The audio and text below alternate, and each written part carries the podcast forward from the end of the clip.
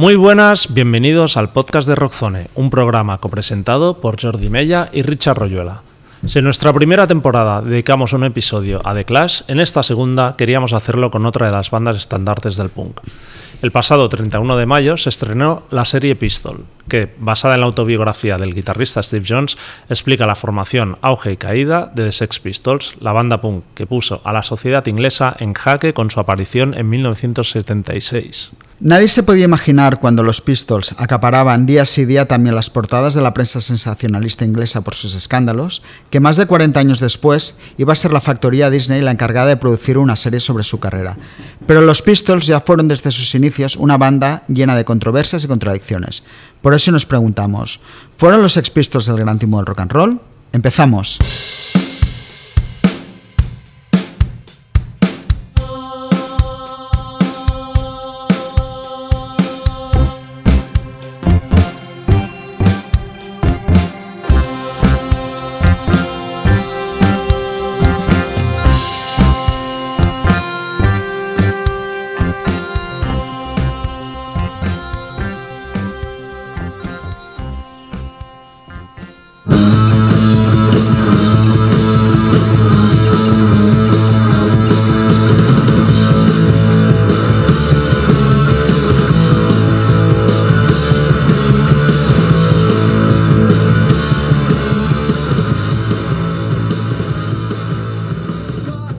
Inspirado por lo que había visto en Nueva York con The Ramones y The New York Dolls, de los que había sido manager durante un breve espacio de tiempo, Malcolm McLaren volvió a Inglaterra con la idea de replicar el movimiento punk que estaba apareciendo en Estados Unidos con la tienda de moda Sex que regentaba junto a Vivian Westwood como centro de operaciones. Su idea de crear una banda que pudiese dirigiros antojo empezó con dos jovenzuelos llamados Steve Jones y Paul Cook, que tocaban la guitarra y la batería respectivamente, y a los que conocía de una banda previa llamada The Strand, que tenía Glenn Maldo como bajista. El día que John Lindon apareció por la puerta de Sex con sus pintas y su camiseta de I Hate Pink Floyd, McLaren supo que había encontrado el frontman que necesitaba. Le daba igual si sabía cantar o no. Había nacido Johnny Rotten. Estamos en 1975 y ese es el inicio de lo que el mundo conoció como The Sex Pistols. A partir de ahí, y en unos pocos meses, el grupo se puso en boca de todo el mundo y fueron nombrados como los grandes líderes del movimiento punk. Su fichaje por EMI se vio truncado a los tres meses tras liarla en el programa de Bill Grandi, donde soltaron tacos, algo impensable en la televisión inglesa de aquellos tiempos, y acabaron insultando al propio presentador, quien por otra parte no había parado de provocarles desde el inicio. Esos dos minutos de gloria televisiva supusieron tal escándalo que el tour que tenían por delante, Anarchy in the UK Tour, acabó cancelado en la mayoría de fechas que tenían previstas. Fue el inicio de un año frenético, 1977, en el que ficharon por otra compañía, I&M Records, donde duraron un mes, vieron como Glenn Maldock dejaba la banda para ser sustituido por Sid ficharon por Virgin y grabaron su único álbum, Nevermind the Bollocks, Here the Sex Pistols. A pesar de todo eso, la banda estaba predestinada a la autodestrucción, y eso sucedió en su primera gira americana. Con las palabras de Rotten, ¿os habéis sentido alguna vez estafados? The Sex Pistols daban su último concierto en San Francisco el 14 de enero de 1978. Era el fin del grupo y el inicio de la leyenda. La película The Great Rock and Roll Swindle fue el final oficial de la banda y desde entonces la mística de Sex Pistols no ha hecho más que crecer. Incontables recopilatorios, reediciones de todo tipo de Nevermind the Bollocks, reuniones inesperadas como la primera de 1996 y no tanto en 2002 y 2006 hasta que hemos llegado a 2022 con un nuevo recopilatorio The Original Recordings y la serie Pistols dirigida por Danny Boyle, conocido por su trabajo en Spotting o Slumdog Millionaire. Casi medio siglo después de sus inicios, el nombre de The Sex Pistols sigue más vigente que nunca.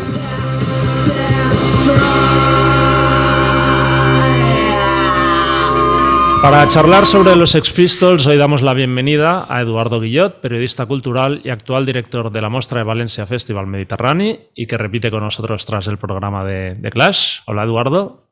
¿Qué tal? Muy bien, encantados de que repitas. También, de hecho, repite con nosotros, que también estuvo en el programa de The Clash, Uriel Rusey, comunicador, presentador del podcast sobre libros Material Inflamable y componente de la banda Dead Normal, que recientemente han actuado en Primavera Sound. Hola, Uriel. Buenas tardes. Buenas tardes. ¿Recuperado del Primavera? Recuperado y honrado de que me dejáis formar parte de este club de caballeros. Muy bien. Y por desgracia, Pepe Colubi, que era el otro invitado que tuvimos en el podcast de The Clash, pues ha sido baja por, por COVID. Así que le deseamos una pronta recuperación, pero tenemos a un gran sustituto en la persona de Mauricio Rivera, periodista musical, alter ego de The Missing Leech, su proyecto anti-folk, y por encima de todo, melómano empedernido que acaba de ver en el Primavera Sound precisamente su concierto número 11.000, que se dice pronto. Hola Mauricio. Hola, bueno, no ha sido concierto 11.000, sino 11.000 bandas diferentes, que en un día a lo mejor he visto 15. Y ah, o sea, no son 11.000 conciertos, sino 11.000 bandas. Sí, sí. Hostia, o sea, son muchos más conciertos entonces, ¿no? Bueno, no es una, no es una competición. No, pero bueno, la, cifra es impactante como mínimo. Asusta, me asusto, me asusto de mí, de sí, Sí, das miedo, das miedo. bueno, pues nada, gracias antes que nada a los tres por estar aquí. Y para empezar, nos gustaría saber cuál es el primer recuerdo pues, que tenéis de los Sex Pistols y si ya os impactaron nada más oírlo, sabéis lo que estabais oyendo. Eh, Eduardo, eh, empezamos contigo. Pues eh, mal hacéis empezando conmigo, porque los recuerdos de los expistos que yo tengo son un poco vicarios. Es decir, yo no tengo una conciencia de eh, el momento en que, en que escuché, porque sí que tengo claro que fue escucharlos, no verlos. Eh, pero sí es cierto que ahora cuando, cuando estabas haciendo la pregunta me estaba acordando que hace, hace unos años publiqué un libro que se llama Miles de Muchachos, que es una historia oral del punk en, en Valencia y toda la gente que participaba y toda la gente que, que, hablaba en el libro recordaba perfectamente que había descubierto a los expistos en televisión española en un, uh, en un programa de Ángel Casas, si no me falla la memoria, y que, y que fue verlos y decir, Dios mío, ¿esto qué es? Esto no es lo que había visto hasta este momento. Y, bueno, y todos ellos como, como, pasó con la escena inglesa, con, el, con, aquel famoso concierto de Ramones, todos ellos decidieron montar bandas en Valencia todas también de, vida bastante efímera, pero vamos, que, fue muy impactante. Eh, yo no vi aquel programa porque soy un poquito más joven, solo un poquito, pero el, eh, recuerdo sonoro es, de, es, bastante similar, es de esto que es eh, y de decir inmediatamente esto me gusta, esto me interesa, porque no tiene nada que ver con la mayoría de lo que estoy escuchando, que normalmente cuando tienes una edad, pues es lo que ponen en la radio, que suena muy bien, eh, que no tiene ningún tipo de defectos, que se distinguen perfectamente las voces de los instrumentos, y aquello tenía, transmitía una sensación de caos que, que lo hacía muy atractivo, sobre todo si lo escuchaba siendo muy jovencito. Yo pienso que tendría 13, 14 años. Muy bien. Eh, ¿Uriol? Pues yo tengo una historia muy bajara con esto. eh, mis padres eran suscriptores de La Vanguardia, del periódico. esto promete, ¿eh? no, no, no. Y en el año 81 fue el centenario de La Vanguardia y empezaron a lanzar como coleccionables para hacerte libros, ¿no? Como fascículos. Y uno era Historia del Rock, escrito por Joan Singla, entre otros. Y, creo que es el libro, es, muy curioso porque los, los, Pistols en mi vida es una cosa como muy reiterativa, porque creo que es el libro que más veces me he leído en la vida, desde crío, o sea, lo devoré 30.000 veces del derecho y del revés, y Nevermind the Bollocks creo que es el disco que más veces he escuchado en la vida. Ah, entonces leí en ese libro, y es que me acuerdo de la frase, no, no te exagero, esto no estaba preparado, que decía, no sé qué, no sé cuántos, fotos de los Pistols y ponía, son tan sucios y grasientos que Rod Stewart les parece un grandísimo hortera. Y dije, esto es lo mío, nene. esto tiene que ser la hostia. Pero claro, en esa época, lo sabéis todos igual que yo, conocías música que no habías escuchado. O sea, leías sobre cosas que no podías escuchar. Yo me había hecho una imagen mental de que los Pistols eran, bueno, Satanás en la tierra, por eso me parecían súper sexys, ¿no? Y entonces en el 87 creo que fue, porque todos coincide con, aniversarios, hicieron el famosísimo especial Metrópolis en la 2, mm. de 10 años de punk, y ahí me estalló la puta cabeza. Fue plan, ¿pero esto qué es, tío? ¿Sabes? Y ahí ya me compré el Nevermind de Bollocks a precio reducido y flipé. O sea, me puse un póster enorme eh, de los Pistols, hasta me compré una camiseta de Sid Vicious, imagínate. Y, aluciné, aluciné y sigo pensando que son enormes. No, lo siguiente, con los años eh, he llegado a la conclusión de que son la mayor banda de la historia del rock and roll. Pero bueno, no bueno. no tanto por la música, sino por el concepto, pero eso ya lo desarrollo. Esto, exacto, luego hablaremos de esto. Y Maurici, ¿tú qué recuerdo tienes de los Pistols? ¿Cómo los llegaron a ti? Mi hermano mayor, que digamos que por el hecho de ser mayor, pues en casa ya eh, iba un poco por delante, yo era muy pequeño, pero digamos que siempre traía cosas pues que eran un poco diferentes de lo, de lo normal. O sea, te podía traer algo de thrash metal, luego algo de punk. O sea, no tenía muy claro tampoco ni muy definidos los estilos. Y, digamos que, que, no, por edad, por edad, mi primer impacto con ellos fue así. Luego ya me los fui haciendo más míos, ¿no?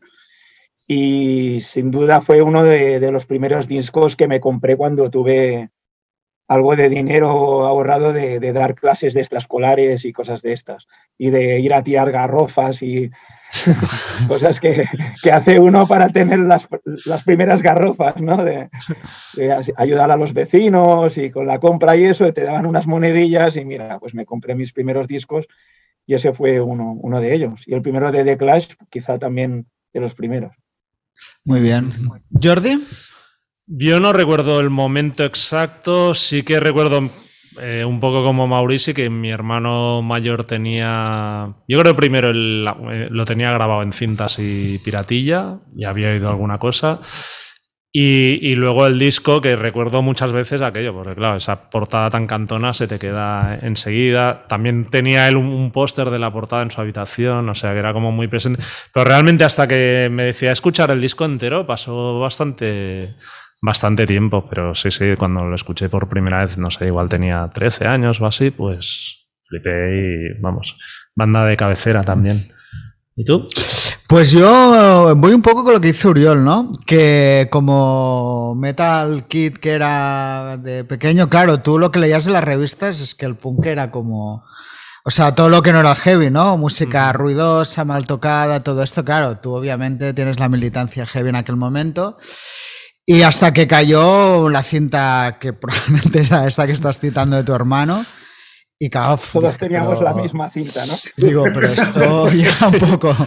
Digo, ¿esto qué es? Digo, claro, me esperaba como algo absolutamente. Sí, yo me lo recuerdo también, me lo esperaba. mucho más salvaje. Salvaje, sin ningún tipo de melo, claro, y te oyes a que dices, pero si esto es la hostia, ¿no?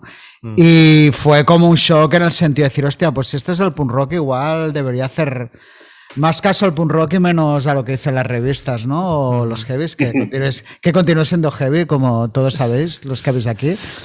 Pero, pero sí que es verdad que el punk convivió, bueno, me di cuenta que podía convivir perfectamente con, con ser un, un, chaval que le gusta el heavy. Y desde entonces, pues ya lo típico. Ya el disco creo que no tardé mucho en tenerlo y bueno, hasta el día de hoy. O sea, aparte es una discografía fácil de, de completar. De completar. Bueno, eh, pocas bandas, por no decir ninguna, que han grabado precisamente un solo álbum, han tenido la trascendencia de Sex Pistols. ¿A qué lo atribuís, Uriol? Yo lo atribuyo a Malcolm McLaren. O sea, yo soy fanático de Malcolm McLaren. Me parece el mayor y más maravilloso estafador de la historia.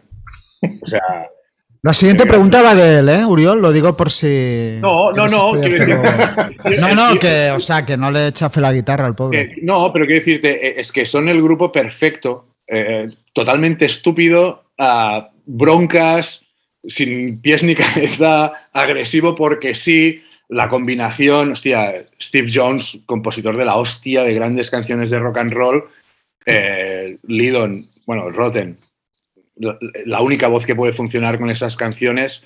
Yo creo que son, insisto, la banda más, más relevante que ha habido, para bien y para mal, porque también, también ahí convergen pues todo el tema de la, la espectacularización, ¿no? de venir producto, pero bueno, son la síntesis perfecta de lo que es el rock and roll, para mí, como espectáculo, como cultura juvenil, como timo, como todo.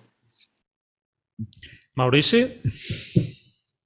Eh, yo, yo, yo, veo un poco, o sea, está claro que la figura de Malcolm McLaren fue, fue muy básica, como comentaba Oriol, y veo un poco que, en el fondo, si uno mira respecto a lo que vino después del punk, esta primera, una, esta primera onda fue un poco, es bastante melódica a nivel histórico, es bastante sea, realmente son canciones muy, adictivas, muy pop, muy perfectas, pero que tienen este, estas letras y esta agresividad contenida, digamos, pues no, no sé.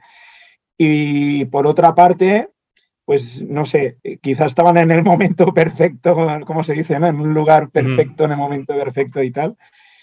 Y, es lo que el Reino Unido quería en ese momento, ¿no? O sea, no sé, yo, supongo que, que, volver un poco a la simplicidad del origen del rock, pero con una actualización que, que pedía a finales de los 70 o la segunda mitad de los 70, ¿no? Eduardo. A ver, yo creo que, yo estoy bastante de acuerdo con, con, Habéis dicho los dos bastantes cosas, pero para mí hay una que es fundamental, que, es, que son las canciones. Eh, con todo el ruido que hicieron los Pistos, con el programa de Bill Grundy, con el barco durante por Mesis el día del jubileo, con todo el escándalo alrededor del personaje de Vicious, etcétera, si no hubiera habido las canciones que había en ese disco. Y añado las canciones que todavía se recogen en la banda sonora de Rock and Roll Swindle de la película Lonely Boy, Lonely Boy está, está ahí, Grey Rock and Roll Swindle está ahí, todavía hay unas cuantas canciones ahí, aparte de algunas pequeñas bromas como Hunky Bambi y todo esto, pero es que el repertorio, el repertorio es absolutamente imbatible. O sea, el, hay un documental precisamente de, hay una serie de documentales sobre cómo se grabó tal disco y hay uno sobre, sobre el Nevermind de Bollocks y Steve Jones sale con la guitarra haciendo, haciendo los acordes. Ahora no me acuerdo de qué canción de los Pistols. Eh, y dice, bueno, a ver, es que nosotros lo que hacíamos era esto. Entonces toca una de los Kings, que ahora tampoco recuerdo cuál era, hmm. y entonces, sin cambiar los acordes, simplemente los toca a un, un poquito más rápido y tal, y te dice, ¿ves? La nuestra. O sea, que decir que venían de donde venían. Es como, y, estoy muy de acuerdo eh, con el hecho ese de que, de que venía la fama de ruidosos y de caóticos, pero en realidad eran canciones. Eh, pasa con el primer disco de Los Ramones. Es decir, eh, parece que sea un disco mucho más acelerado de lo que en realidad es, que es un disco muy pop. Y, yo creo que con las canciones de los Pistos también, aparte, claro, pues si prohíbes las canciones en las emisoras de radio, si tienes las portadas de los periódicos todos los días ocupadas, pues evidentemente eso hace un efecto bola de nieve y creo que ahí tiene mucho que ver McLaren pero las canciones son de la banda y, creo que las canciones son su mayor activo, vamos, si no, si no yo creo que no, que hubiera sido pues, pues una especie como de chiste, que creo que es en lo que se han quedado, por ejemplo, los Damned muy injustamente, porque creo que también tienen grandes canciones, pero los Pistols han trascendido porque, porque hay un repertorio, vamos, que, es muy difícil de, igualar y más eso, con, la, lista de canciones tan breve que, que dejaron, ¿no? Richard. Bueno, yo creo que ya lo hemos dicho todos, la música en sí, las canciones son muy buenas. Creo que si lo que hablaba Eduardo, que es la serie esta de Classic Albums, de hecho hay un momento que Chris Thomas, el productor, dice que probablemente Steve Jones es el mejor guitarrista rítmico con el que ha trabajado nunca, ¿no? O sea, un tío que ha grabado a todo Dios, ¿no? De hecho, creo que Chris Thomas ha hecho hasta los Stones. Eh, quiero decir, creo que hay un punto que no se ha reconocido mucho, quizá con Steve Jones más, pero es que Paul Cook era un batería perfecto para esa banda. O sea, realmente musicalmente es que eran muy buenos. Eh, Steve Jones era un pequeño genio lo suyo. Bueno, él grabó los bajos del disco, hizo prácticamente el álbum, lo hizo él, ¿no? Y creo que eso ha trascendido. Dime, dime, Eduardo. No, iba a decir que la prueba la tienes en, por dónde fue después musicalmente. O sea, es, The Professionals no era una banda nada rompedora. Peel sí que lo, sí que lo sería. Rotten sí que buscaría eh, influencias dub y sería Jamaica y tal. Pero Steve Jones venía de donde venía, que era del, rock and roll clásico. Claro, entonces. Yo creo que ahí la banda, él era muy buen compositor, o sea, musicalmente creo que fue un tío que supo sacarse muy bien partido. Que no olvidemos que ahora con lo de las series se hacía una entrevista, que tenía 18, 19 años cuando hizo esos temas, parece irreal. Y luego creo que la mística de que el grupo haya continuado tiene mucho que ver con eso, de que es que fueron algo que duró nada, fue como una bomba, una explosión eh, rápida que ha hecho que, el mito pues no, no hubiera una decadencia real. Hasta la decadencia de los Pistols, que es la gira americana, mola mucho, ¿no? Entonces, eh, creo que eso es una conjunción que ha hecho que, la banda pues haya tenido esa trascendencia con un solo disco. No sé, Jordi, ¿cómo lo ves? Sí, bueno, estoy de acuerdo con todos y, también creo que de hecho si saliera una banda con un disco así de bueno y haciendo las burradas que hacían ellos, volvería a funcionar. Obviamente quizá no tendría la trascendencia histórica porque al final sería algo que ya visto, pero creo que, hombre, le echaron, no sé si huevos o inconsciencia o tal, pero incluso ahora, o sea, cuesta mucho ver grupos que se enfrenten tan directamente ¿no? a lo que es el establishment y tal, aunque, aunque tampoco no sepan ni por qué lo hacen, pero como mínimo formalmente sí que, sí que ellos lo hicieron y ese espíritu, digamos, rebelde o de enfrentarte siempre funciona. O sea, es un, es un gancho perfecto y encima, pues si tienes canciones tan, tan buenas, pues aún más. Y, y, lo de Steve Jones es curioso porque es que el tío, bueno, una de las gracias, no sé si es leyenda o no, pero él lo ha explicado que aprendió a tocar sin saber, o sea, gracias al speed un poco, de que el tío era un inútil total a nivel de estudios y eso, cogió una guitarra, se puso ahí con el speed para centrarse y a sacar quintas escuchando a discos de los estudios y tal, y, en poco tiempo, la leyenda decía en cinco días, él dice que en cinco días no, pero en muy poco tiempo, pues sabía tocar. O sea, sí, sí. Yo, creo que eh, esto que estábamos comentando, que es, muy significativo también, ¿no? A nivel de genealogía musical, digamos, eh, las versiones que hacían, hacían eh, Chuck Berry, hacían los Who, Y, más significativo aún que el último tema que tocaran en directo fuera No Fun de los Stooges, ¿no? o sea, es como que se cierra el círculo de bandas que... autocombustibles, ¿no? Que arden por sí mismas porque eso es insostenible en el tiempo pero que dejan una, una, estela brutal, ¿no? Que, que, se arrasa con todo. Y es verdad, y, y, y Jones, eh, un guitarrista cojonante, pero también estaba, creo yo, porque a veces lo pienso, el Nevermind the Bollocks, sin, sin Johnny Rotten, hubiera sido un gran disco de rock and roll. Pero Johnny Rotten aportó esa, no diré vanguardia, pero sí ese arrojo completamente destructivo es lo que decía Eduardo, que yo soy mucho más fan de, de Peel, digamos, que de, lo que haya hecho después Jones y tal y cual, pero que, la, combinación era perfecta, porque se fue Matlock, pero también ha aportado un punto melódico muy chulo, luego lo hizo con los Rich Kids, ah, y luego tenían, tenían su propia mascota, que era Sid Vicious, ¿no? que era el Eddie de los, de los Sex Pistols. Era perfecto, es que era un grupo perfecto. Hablando de perfección, Uriol, eh, hablamos de Malcolm McLaren. Eh, fue una figura capital en la historia de la banda.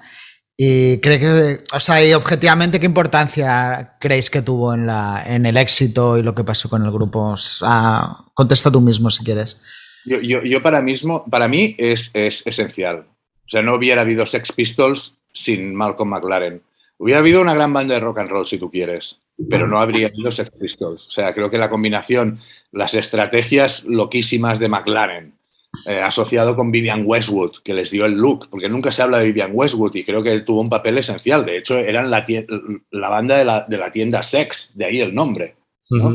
Ah, les dio la imagen que, que, hacía falta en ese momento.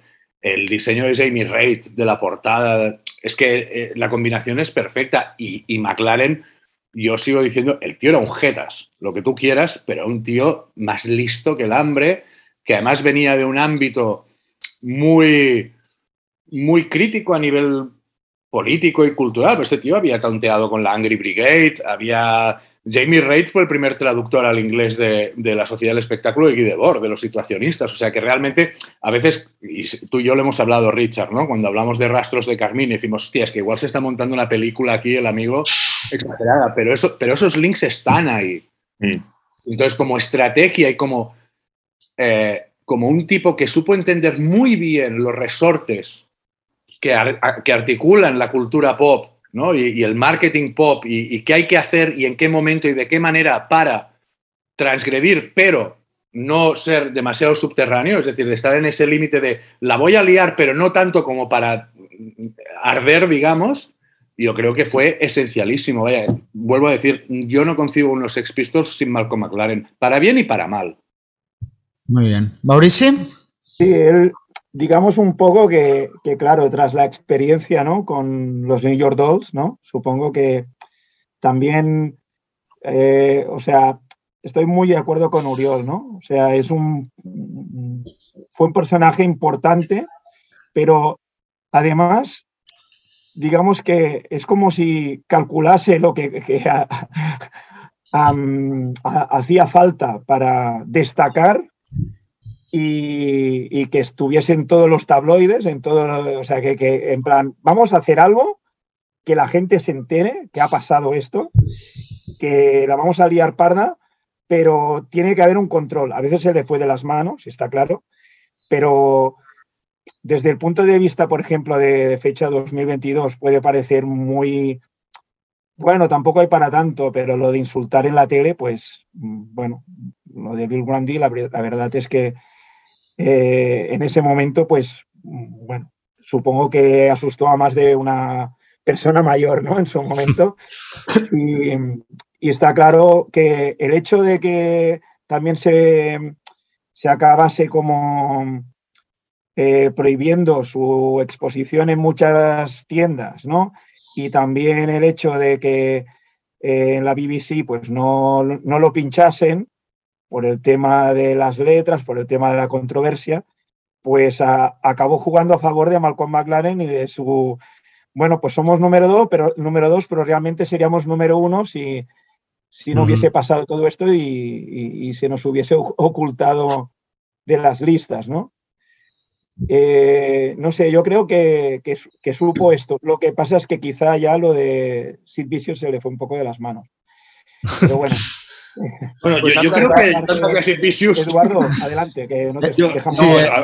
yo creo que es, un, que es, un, genio eh, que llega un momento que se cree demasiado su papel de genio. Es decir, o sea, eh, creo que toda la primera parte de la trayectoria, bueno, primera parte, como si habláramos de una trayectoria de décadas, pero, todo, toda la eclosión de la banda, que, que muchas veces eh, también tiene momentos que son fruto de la casualidad, porque lo de Bill Grundy en realidad no tenían que ir ellos. Es decir, les falló Queen y, dijeron, pues tenemos un grupo nuevo aquí, mándalo a la tele y a ver qué pasa. Entonces también eso, hubo muchas cosas que fueron como fruto de la casualidad, ¿no? Pero es cierto, yo estoy de acuerdo con Oriol, que es un, es un auténtico mago de los negocios, de la provocación, de, de, cuestionar el sistema desde dentro del sistema, que creo que es, que es una actitud muy inteligente, pero creo que hay un momento que pierde los papeles y los pierde porque él está convencido de que el grupo va a ser una marioneta en sus manos. Y Johnny Rotten no está dispuesto a ser una marioneta. Steve Jones está feliz de la vida, pero Johnny Rotten no está dispuesto a ser una marioneta. Y si el grupo se va al carajo es precisamente por eso, porque Rotten llega un momento que dice, a ver, tío, o sea, te estás yendo mucho y de hecho cuando Rotten se va se le ocurren ideas tan brillantes como unir al resto con Ronnie Biggs, que dices, mm, igual no es una estrategia de lo más acertada, es decir, porque, porque parece ya que va un poco como, como, como en plan huida hacia adelante, ¿no? Y, y ahí es una pena porque yo creo que el grupo podría haber dado más de sí y de hecho la prueba está en lo que hace Rotten después pero no con Malcolm McLaren, porque yo creo que Malcolm McLaren, estábamos diciendo al principio que la música era muy importante, yo creo que a Malcolm McLaren lo que menos le importaba era la música, era el, el acto, claro, era el acto de provocación casi dadaísta que suponía meter a los Pistols en medio de un sistema eh, de, multinacionales discográficas, de medios de comunicación, etcétera, súper anquilosado, súper controlado por, grandes empresas y decir, pues vamos a reventar esto desde dentro. ¿no? Entonces, por ahí muy bien, yo creo que al final eso, se le fue un pelín de las manos eh, intentando sacarle partido. Y en ese sentido, creo que es muy interesante ver las dos pelis, la que produjo él eh, en el momento, el Rey Rock and Roll Swindle, y luego el documental que hizo la banda por su parte con Julian Temple, eh, está muy bien ver las dos porque, porque bueno, creo que, dan conjuntamente la imagen completa de la banda, ¿no? Muy bien. ¿Jordi? Yo bueno, tuvo un papel muy, muy importante y supongo que en estos casos siempre hay un poco la, la disputa entre, bueno, quienes le otorgan igual excesiva importancia y quienes la quieren minimizar, ¿no? Pero eh, yo creo, vamos, que era como el quinto miembro a la sombra y evidentemente sin él no hubieran existido tal como los, los conocemos. Creo que incluso a nivel o sea, de, figura, ¿no? pensando en plan una figura externa con un grupo, en plan lo de Andy Warhol y Velvet Underground, decir, bueno, aunque quizá Andy Warhol no, no fue tan intervencionista o, tan decisivo, pero, pero yo creo que son figuras de estas como que le, añaden una, mística extra y una estrategia que posiblemente cuatro tíos que se juntan para tocar en, un local y punto no, no, tendrían. ¿no? Entonces esa visión más amplia es la que al final es el vehículo para, para que si haces buena música pues pasen más cosas. ¿no?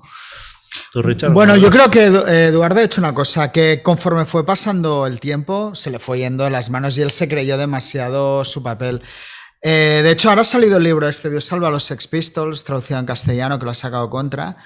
Y, hay un momento, yo creo que él, cuando pasa lo de Emi, la lía, ¿no? Desde dentro, de hecho, hay un libro muy bueno que son los 90 días de Emi y es acojonante cómo el grupo pone en jaque a todo, toda, no una discográfica, Emi era un conglomerado de, marcas, ¿no? Y es brutal como, entonces yo creo que ahí echan al grupo, se lleva la pasta, ¿no? Fichan por I&M, duran un mes, se lleva otro pastón. Y yo creo que ahí Temple dijo, hostia, esto es un no parar. McLaren. Ah, McLaren, Temple era director. McLaren yo creo que ahí sí que hubo un punto, porque luego explican, eh, precisamente el libro que llega Virgin y se encuentra con un tío con Branson que es todo lo contrario de lo que eran los ejecutivos y le empieza a hablar de tú a tú, ¿no? Y hostia, de golpe y porrazo dice, hostia, parece que el tío le vengo con una idea loca y me dice que sí, ¿no? Que es en ese momento, yo creo que ahí es cuando la bola empieza a explotar, se le empiezan a rebotar pues eh, Rotten, todo y creo que ahí ya con la peli también yo creo que pierde mucho Loremus, ahí creo todo y que gracias a Dios tenemos al final esa película.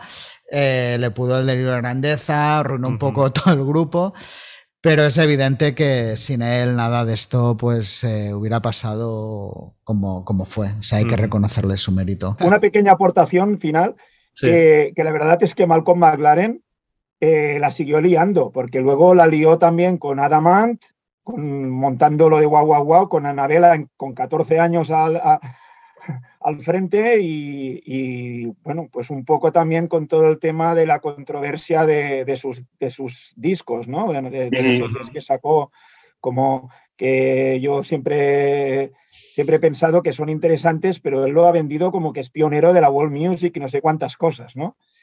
O sea, que es un tío que, siguió eh, la, la estela de escándalos, ¿no? Era como Stockhausen, pero en punky. Que se lo todo según él, pues él también. Hostia, me acuerdo, sacó una cosa de ópera que era terrorífica. Sí, sí. Madame Butterfly, sí. Y el Buffalo Gals, que, fue un pelotazo todavía años después. Correcto. A ver, morro tenía, desde luego. O sea, eso no se le puede. Más que espalda. Antes comentaba Richard eso, lo de, lo de la película, Great Rock and Roll Swindle. Y ahí en la banda sonora, pues había un par de temazos como Lonely Boy y Silly Thing, o incluso Nelson Was a hechas ya sin, sin Johnny Rotten. Eh, ¿Creéis que la banda hubiese tenido algún futuro si se hubiesen seguido adelante sin, sin él, Eduardo? ¿Sin Rotten? Sí. No, no, era un elemento, igual como podían seguir sin Vicious, eh, yo creo que sin Rotten no, porque es que Rotten eh, era, yo creo, una, parte muy importante del sustento teórico de la banda, más allá de McLaren. O sea, Roten, Roten como ha demostrado en todos los años posteriores hasta hoy mismo, eh, es un tipo con una cabeza brillante que puede soltarte una butada en un momento dado o hacerte una chorrada en la tele porque sabe que está en el show business, pero es un tipo que tiene las cosas muy claras.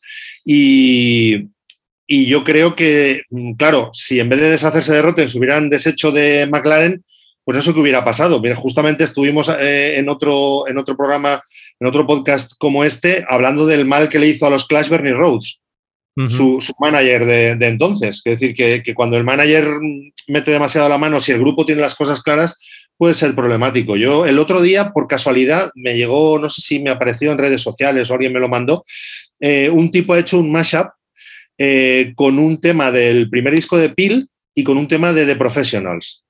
Es decir, metiendo la voz de Rotten y tal, y eh, eh, planteándose cómo, o sea, en teoría, cómo podrían haber sonado los Pistols si hubieran seguido juntos.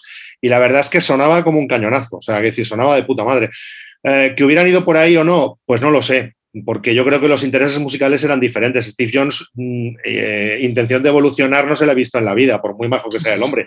Y en cambio, y en cambio Rotten es un culo inquieto, es decir, no puede estar separado, tiene que estar siempre haciendo cosas nuevas. Entonces, por ahí supongo que tarde o temprano hubieran chocado.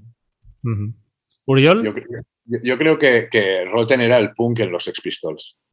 Ah, y Eduardo mencionaba eh, el disco de los Professionals, que suena como el disco de los Pistols, porque las guitarras son inconfundibles, y luego hicieron una cosa extrañísima con, con Champ 69, Champ Pistols, no sé si lo has escuchado, con el, que también es un refrito de lo ya sabido, ¿no? Entonces, pero claro, de repente, hostia, eh, Lidón te saca eh, Public Image Limited, Flowers of Romance, Metal Box, que es un, es un disco que todavía ahora eh, es inextricable ese disco, ¿no? Claro, yo creo que no, yo creo que, que, que mm, tenemos mucha suerte de que esa banda se disolviera, así te lo digo. Me jode, porque esa banda me gusta mucho, pero creo que si hubieran seguido se habría diluido mm, de una manera muy bestia, ¿no? Totalmente. Y, volviendo a lo de a, que mencionabas la película, bueno, la banda sonora de, de, Great Rock and Roll Swindle, yo para mí, y esto no es una butade, ¿eh? os lo digo en serio, o sea, el momento más brutal, inmenso y genial de los Sex Pistols es el Roadrunner de Jonathan Richman, que no se sabe la letra.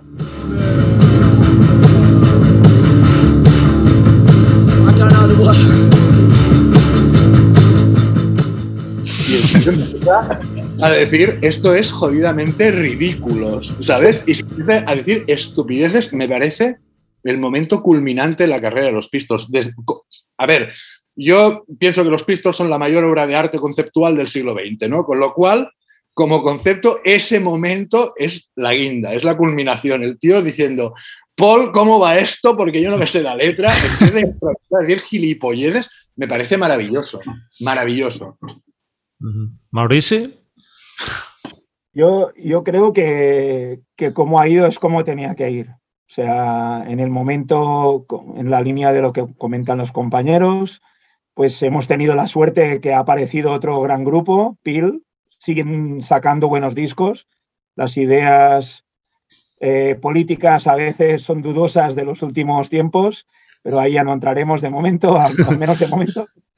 Y luego está los professionals que también son muy decentes los últimos discos, al igual que los que sacaron en su momento en los 80 yo creo que sí, que, es, que está bien.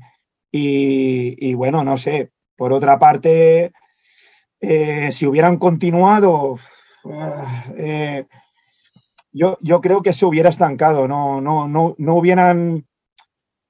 Es que, claro, en el momento que Pil eh, pues te está reivindicando unos sonidos tan diferentes, donde te mezcla mm, pues, pues pues el DAP, el post-punk y mil cosas pues que quizá, quizá no, no lo hubiéramos tenido. Y a partir de aquí han salido grupazos que, bueno, al menos a mí me gustan mucho, no sé. Hombre, hubiera sido un flipe ver a Johnny Rotten poniéndole post-punk y DAP a Steve Jones un poco, ¿sabes? pero, ¿qué, estás diciendo?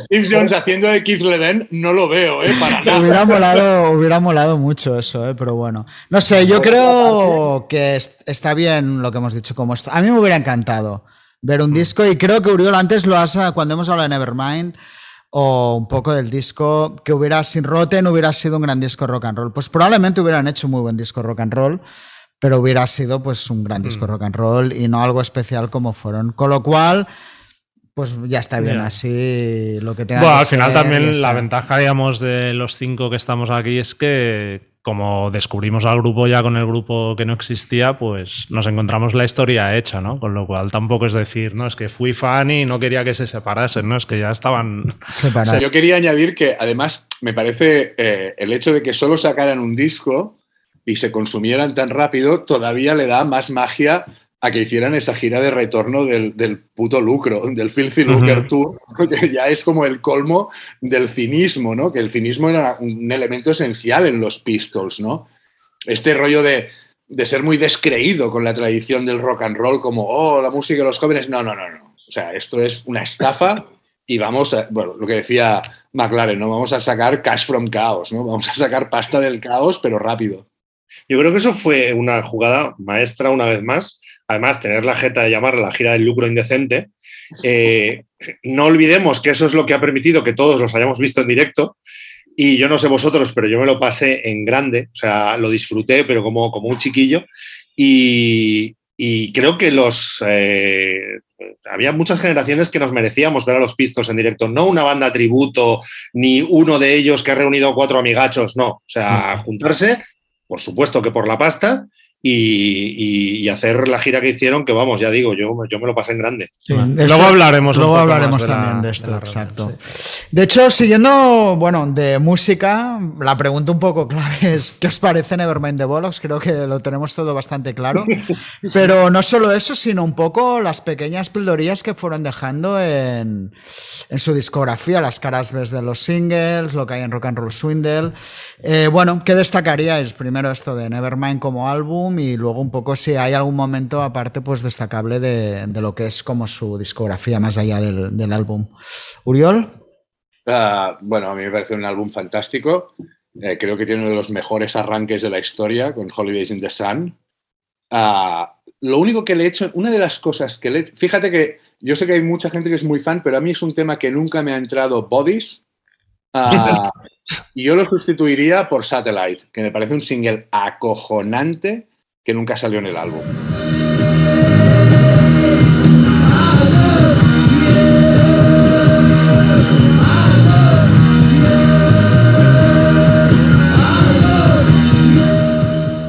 Porque luego estaba también ah, el Did You Know Wrong, pero era demasiado rock and rollera para mi gusto. Demasiado Chuck Berry para ser Pistols, aunque el estribillo es buenísimo. Pero Satellite, que es un tema que a mí me encanta, yo habría movido Bodies y metido Satellite. Pero ya te digo, empezar con Holidays in the Sun y acabar con EMI es en hostia, que puede salir mal. Es que es, fantástico. un buen arranque, la verdad. ¿eh? Sí, Mauricio, ¿tú, ¿tú qué opinas? Una línea en la misma línea que Uriol y luego también destacar que, esta gente, o sea, hay gente ajena pues un poco al grupo que le suena, no sé qué y tal, y que solo se quedan con la parte, pues, bueno, sí, cuatro tipos, no sé qué, no sé cuántos. Esta gente escuchaba mucha música. O sea, que eh, la cultura está de escuchar música y eso se nota, ¿no? En las versiones y de dónde venían, ¿no? Y lo de Stepping Stone, por, por ejemplo, pues también muy buena versión.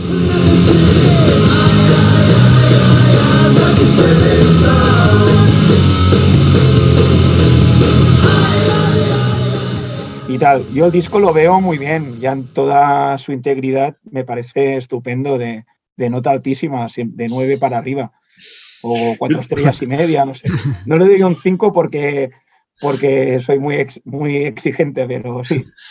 Eduardo, No, yo tengo una duda con respecto al disco. O sea, a ver, a mí me encanta, yo sí le doy las cinco estrellas, no tengo, no tengo problema ninguno, por, no solo por el disco, sino por todo lo que implica, ¿no? Pero, eh, pero claro, una banda que solo tiene un disco, eh, es decir, eh, decía antes Oriol que probablemente es el disco que más, haya escuchado en su vida. Yo no lo sé, pero si no es, es uno también de los que más. Entonces, no sé hasta qué punto, eh, precisamente por eso, porque nos sabemos el disco de memoria, todo nos parecen singles después de habernoslo machacado tantísimo, o si realmente, claro, porque, porque cuando una discografía es más amplia, pues a lo mejor no le dedicas tanto tiempo de escucha a, un disco, ¿no? Pero es verdad que, la, que la, escucha repetida, el hecho de que el número de canciones sea tan limitado y que, y que las tengamos tan machacadas, al final incluso canciones que pueden estar un poco por debajo de otras, porque es verdad que Holidays o que, a ver, sean los singles es muy obvio, pero Anarchy in the UK hoy en día la sigues poniendo en una pista de baile de rock y la gente se vuelve majara.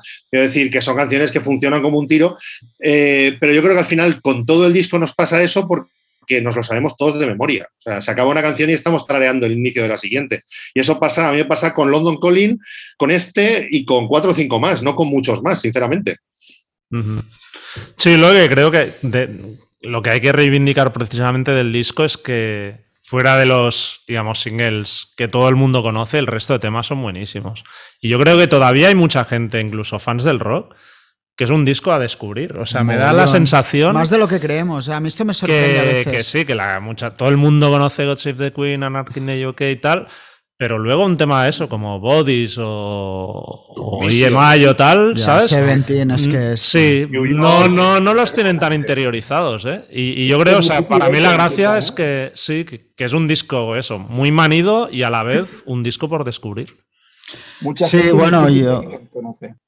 Mucha gente ni Pretty Bacon conoce. Exacto. Sí, no sé, yo, a ver. El álbum sí que le daría, bueno, casi parafraseando Spinal Tap, que el otro, el otro gran timo del rock and roll le daría un 11, ¿no? ¿Sabes? Al, al disco, ¿no? Pero es que todo lo This que goes hay... to 11. Eh, sí, This Goes to 11. Pero puedes ponerlo a 10 más alto. No, no, a 11, a 11. Pero es que el resto de temas es que no puedo. O sea, Did You Know a mí me parece la hostia. eh, todo, es que todas las caras B, lo que hay en Rock and Roll Swindle me parece brutal. Después las burradas estas que ya no son ni Pistols, pero Jukil Bambi, Uriol, ¿qué vamos a decir de Jukil Bambi? Nuestro himno de juventud. Explícalo para que los, los- No. las oyentes de estos señores. No, explícalo tú, explícalo tú. Yo... Eh, Ri- Richard y yo nos conocemos desde que teníamos 14 años y las borracheras en casa de Richard, él y yo, mano a mano, viendo la película y cantando Jukil Bambi, son legendarias. Sí. Y ese vídeo, o sea, era en plan de, vuélvelo a poner porque no me lo creo.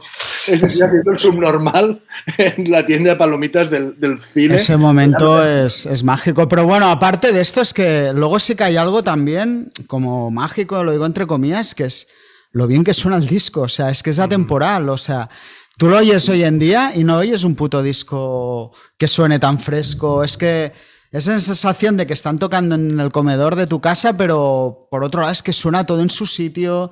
Eh, bueno, un poco recuperando lo que decía al principio, que cuando lo oyes y te crees que el punk es disarmonía y tal, resulta que aquello es que es un disco súper compacto, súper bien hecho.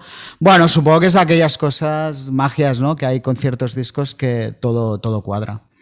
Bueno, yo creo que te da mucha envidia pensar en, eh, el momento, eh, o sea, en, haber tenido la posibilidad de vivir el momento, ¿no? De, haber ido al 100 Club o de haberse encontrado con eso, ¿no? O sea, yo recuerdo entrevistas de Julian Temple contar cómo descubrió los Pistols y, y él casi habla de una revelación, ¿no? Luego yo creo que, que- que precisamente gran parte de la importancia de la banda es, está ahí. Es decir, la banda se, se autodestruyó muy rápidamente, pero de una tía que lo que hacía era seguirlos por ahí a los conciertos, una tal Siuxi monta una banda absolutamente acojonante. Eh, en el entorno tienen a, a la gente de las Slits. O sea, que decir que, bueno, el famoso concierto de Manchester, que todos los que van a verlo salen de allí diciendo yo voy a montar una banda, y esas bandas son pues cosas como Warsaw, que luego será Joy Division. O sea, es decir, que. Los Bazcocks, o sea, bandas que, que, realmente han hecho historia también y que la chispa inicial es decir, estos tíos de dónde han salido, qué hacen estos tíos, Eh, vamos por aquí, ¿no? O sea, que, que yo creo que es también una banda seminal y eso es muy importante, más allá de los imitadores, cómo abre puertas para, para mucha gente, ¿no? Sí, es que incluso en el álbum hablamos de esto, pero hay, yo que sé, un tema como Submission que ya no era eso, o sea, no era rock and roll, o sea, quizá ese hubiera sido el camino que a lo mejor hubieran podido seguir los Pistols un poco, que ya se nota, o sea, que realmente es que, y me imagino que ver eso en el 75, 76, pues lo que decías tú, es que tiene que ser decir, estás ahí con los grandes dinosaurios estos del rock, que ya iba un poco pues la gente se iba ya como aburriendo de toda aquella grandilocuencia y te encuentras eso y dices, hostias, que... Sí, aparte, bueno, volviendo al disco, también lo curioso es eso, ¿no? Que mm, transmite esa potencia y esa fuerza y, y todo, y en el fondo es un disco grabado por dos personas, ¿no? A nivel instrumental.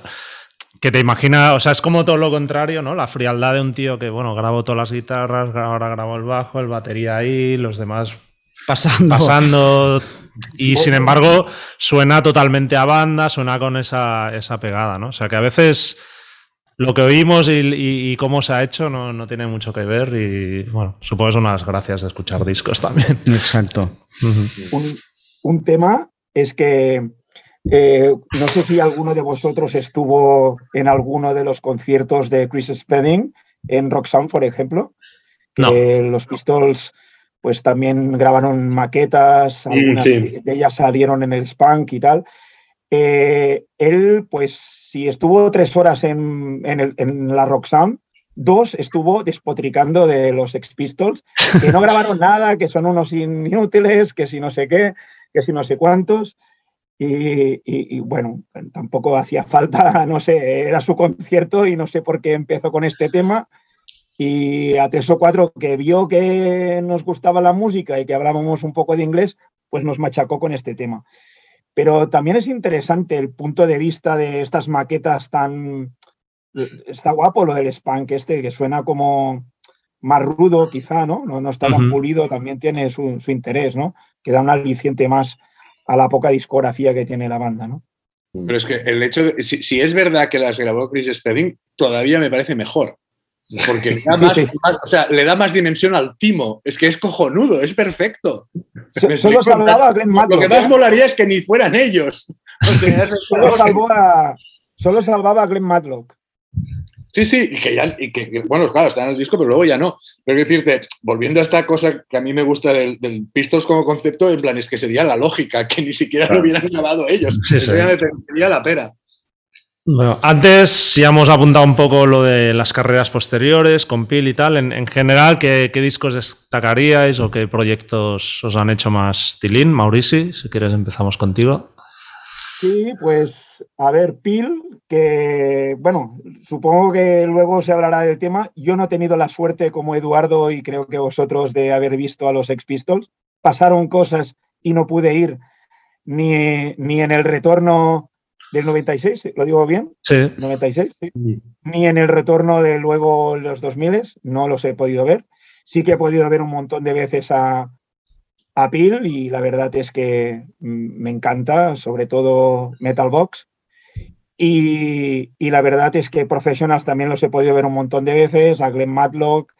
eh, y, y la verdad es que el, eh, parecerá una tontería, pero la vez que he tenido más conexión con ellos es una situación que ahora eh, eh, pondremos un momento, eh, el, el momento escatológico de los catalanes en, en la, en la entrevista, pero fui a un festival, International Ska Music Festival de Londres, y a que no sabéis quién dejó el lavabo impracticable que luego me tocaba entrar a mí a hacer mis necesidades. John Lydon. Sí, sí. Terrible. Oh, le pega, le pega. Y Sí. me dijo, all yours, todo tuyo. Dijo. Era él, sin duda. Aquí estaba, quien lo quiera. Exacto. Pero no, no, mm, he seguido mucho su- sus diferentes etapas, pero nunca llegué a ver Sex Pistols. Pero sí, realmente me parece fantástico todo, todo, no sé, yo creo que, que han sabido hasta lo de Rich Kids, que antes creo que Oriol lo, lo- nombraba.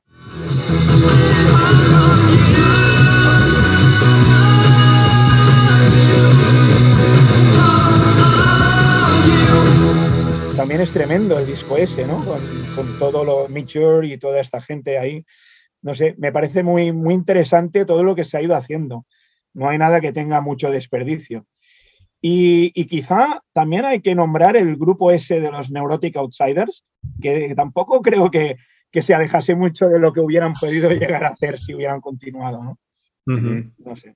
No, yo ahí soy un poco más talibán. Eh, a mí realmente el- me ha interesado lo que ha hecho Rotten con, con Peel eh, y lo demás un poquito menos, por no decir que me parece más anecdótico. De hecho, a Steve Jones casi me interesa más como guitarrista de Iggy Pop en algún disco o, poniéndose al servicio de otros músicos que, que- con las bandas en las que haya podido estar. A ver, eh, la versión de White Light, White Hit de los Velvet que hicieron los profesionales, pues me parece que está muy bien pero, pero yo salvo sobre todo la, la trayectoria de, de Rotten y además con, pues eso, o sea, metiéndose de cabeza desde el principio en, Jamaica, haciendo cosas con África Bambata.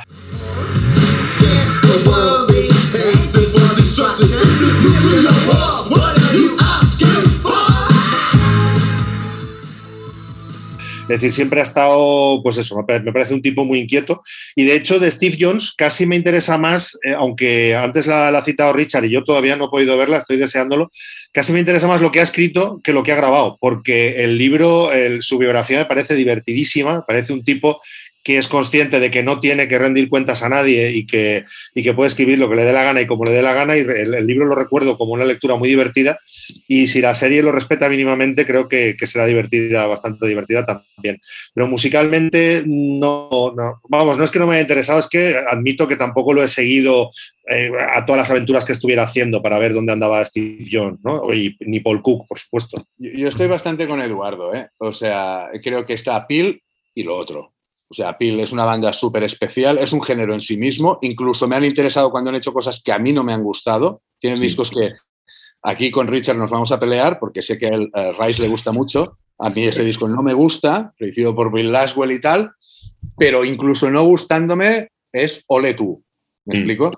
Entonces, eh, creo que es un tío, lo, con lo que dice Eduardo, ¿no? con unas inquietudes increíbles, con una inteligencia también para crear equipos muy buena, porque claro, es que la combinación Kisleven a la guitarra, Jack Wobble al bajo, es aquello, pf, una máquina de destrucción masiva.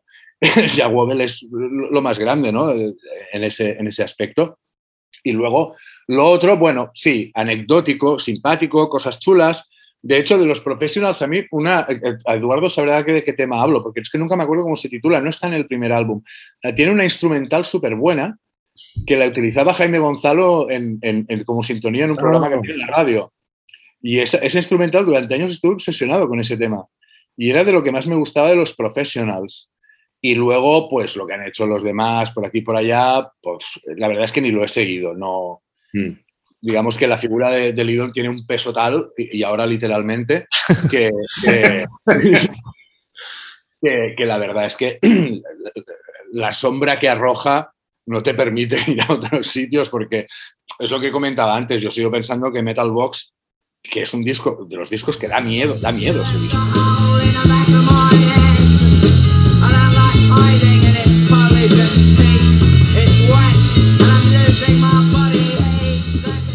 A mí me da miedo ese disco, da mal, muy mal rollo de repente Metal Box.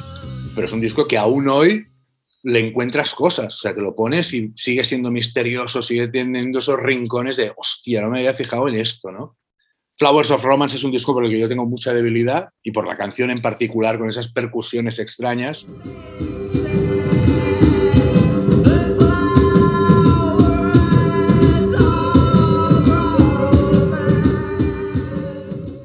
Ya te digo, eh, Peel es una banda monumental. Mm. El éxito que tuvo esa canción en listas y todo. Sí, sí, sí, sí, sí, tan. Que es cero comercial. Sí, sí, sí, es una pasada. Una especie de violín raro por ahí detrás. Yo, bueno, como os podéis imaginar, voy por el otro lado. Soy, soy un fan, o sea, absoluto de Steve Jones, pero un poco Eduardo lo ha apuntado como ya personaje. ¿eh? O sea, su libro me parece brutal. Eh, su podcast, bueno, el programa este que tiene de radio, que lleva ya haciéndolo muchos años, es tremendo porque es que es tal como Hasta es su él. Instagram es muy Hasta su bueno. Instagram es muy bueno, o sea, y musicalmente, pues, eh, a ver, a mí los profesionales me gustan, entiendo, o sea, lo que decís perfectamente, ¿eh? Pero, o sea, el disco Neurotic Outsiders, incluso, bueno, en los 80, cuando intentó subirse al carro de todo lo que triunfaba en Los Ángeles, pues bueno, sus dos discos, sobre todo el segundo, Fire and Gasoline, estaban muy bien. Creo que es un gran guitarrista y me gustan mucho sus riffs. Entonces, incluso los discos de hip hop, cuando ha tocado, creo que, que es un tío que hostia, como guitarrista es muy bueno y a dónde está deja marca, ¿no? Y luego de, de Peel sí que admiro mucho, aunque haya cosas que me gustan, más o menos he oído todo, ¿eh? Cosas que, o sea, lo que hizo con Africa Bambat es la hostia, que el tema es brutal.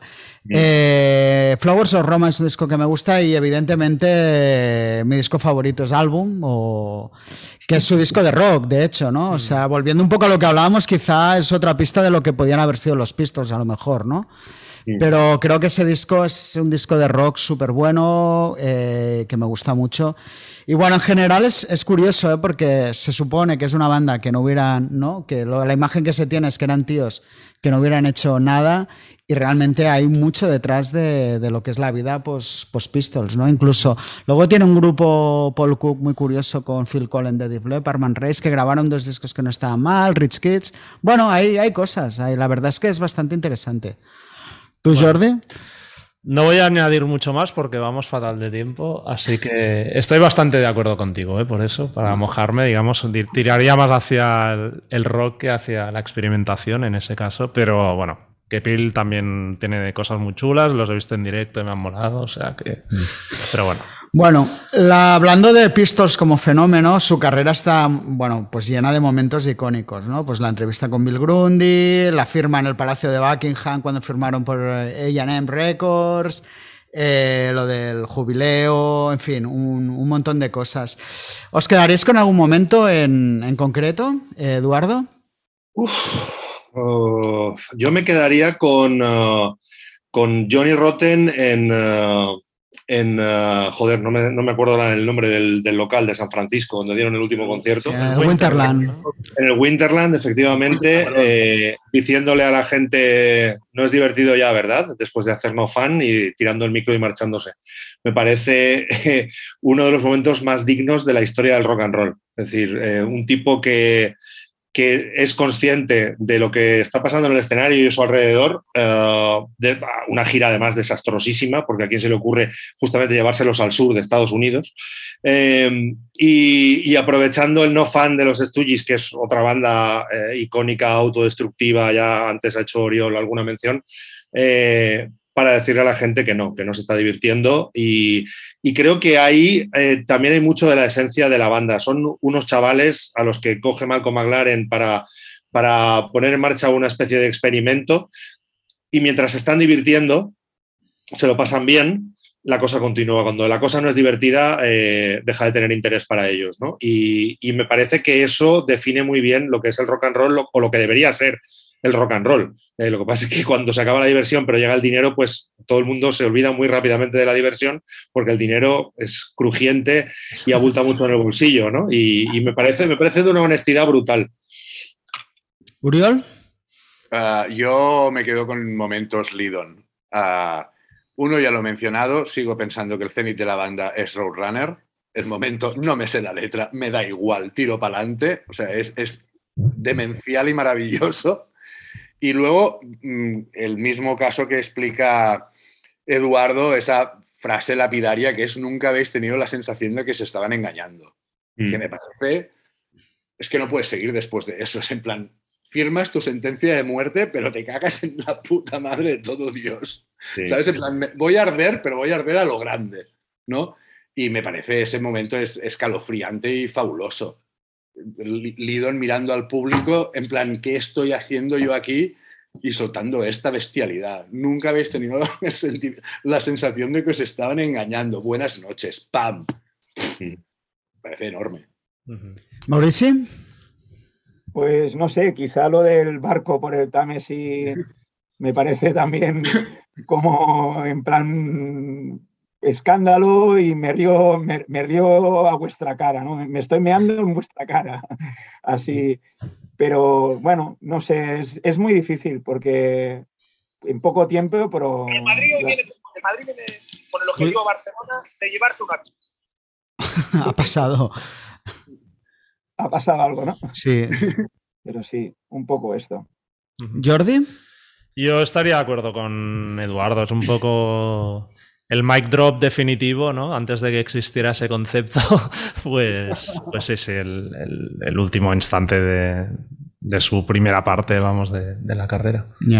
Yo me iría al inicio, que es la entrevista con Bill Grundy. O sea, yo me imagino un hogar inglés viendo aquello el- en el 76, porque aparte no era un programa nocturno tampoco. O sea, que imagínate, ¿no? Aparte esa Inglaterra que tan contradictoria, ¿no? Que son, pero por un lado tienen ese conservadurismo y que salga aquello, claro, ahora soltar un taco en la tele no es un escándalo, pero salir aquellos tíos... No, pero insultar a un presentador, yo creo que lo sigue siendo. Lo seguiría siendo, ¿no? También, o sea, es como en dos minutos y medio aquello pasa de todo a la nada, eso, en dos minutos y medio, ¿no? De You dirty fucker. What? Verbal? What a fucking rotter. Well, let's see from the mic. The other rocker, well, I'm saying nothing else about him. will be back tomorrow. de que acaban insultándole, soltando tacos, las tías por ahí, bueno, no sé, ¿no? Cuando ya esto, ¿no? Steve Jones de nuevo le salta ya aquello de que eres un viejo verde, tal, es que me parece, claro, poniéndolo en perspectiva del momento, tuvo que ser absolutamente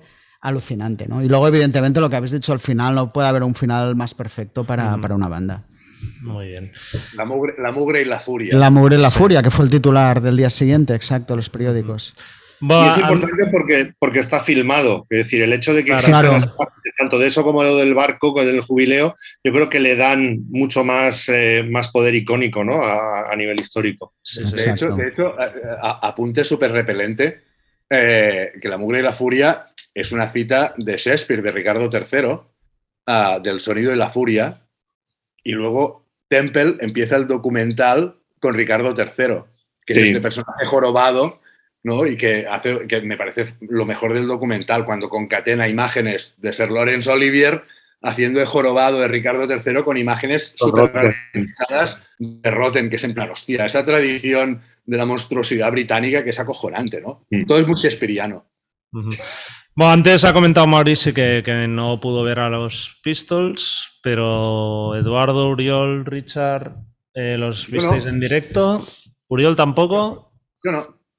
Eduardo, tú has, di- has dicho que, que flipaste y tú, Yo Richard, flipé, yo los vi en la reunión primera en el 96 en Finsbury Park, además, que, que, bueno, yo creo que es un concierto histórico, ¿no? De hecho, ahora con el documental, eh, Steve Jones está haciendo una serie de pequeños eh, podcasts sobre la serie con los actores y tal, y hay un momento que Paul Cook habla de ese bolo como casi la culme, ¿no? Recuerdo, más que es verdad, ¿eh? Finsbury Park, el día anterior estaba por ahí, jugaba España-Inglaterra, eh, la Eurocopa, eliminaron Inglaterra los penaltis a España, al día siguiente salieron dos futbolistas de la selección a presentar el bolo, pero es que fue una locura, no hay que olvidar que es lo de siempre, que es que tenían 40 años cuando hicieron la reunión, eran tíos jóvenes aún.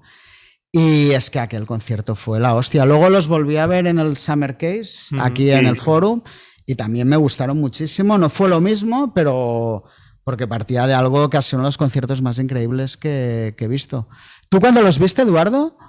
Yo en el Summer Case. En el Summer En el Case. Summer Case y recuerdo que estaba, hubiera ido a verlos a donde hubiera hecho falta porque, pues eso, sabes que no va a ser lo mismo, pero que no puedes perderte algo así también, ¿no? Y, y tengo, me recuerdo una anécdota muy, muy curiosa que es que eh, tenía, eh, estaba antes de que empezara el concierto, estaba reventado aquello, y tenía al una señora, ah, sin exagerar, mínimo 65 años, con un sombrerito de estos para el sol que llevan los ingleses normalmente y tal, y estábamos hombro con hombro, porque no habían salido aún, pero estaba, no te podías ni, ni mover. Y, y claro, yo pensé, digo, bueno, esto va a ser salir, se va a montar aquí la de Dios es Cristo y la mujer esta ya veremos dónde aparece. Eh, empezó el concierto, efectivamente no recuerdo con qué canción, pero ya, vamos, aquello fue el pogo masivo. Y, y- y pegando saltos y tal, de repente empiezan a darme golpes por la espalda y me giro y era la señora.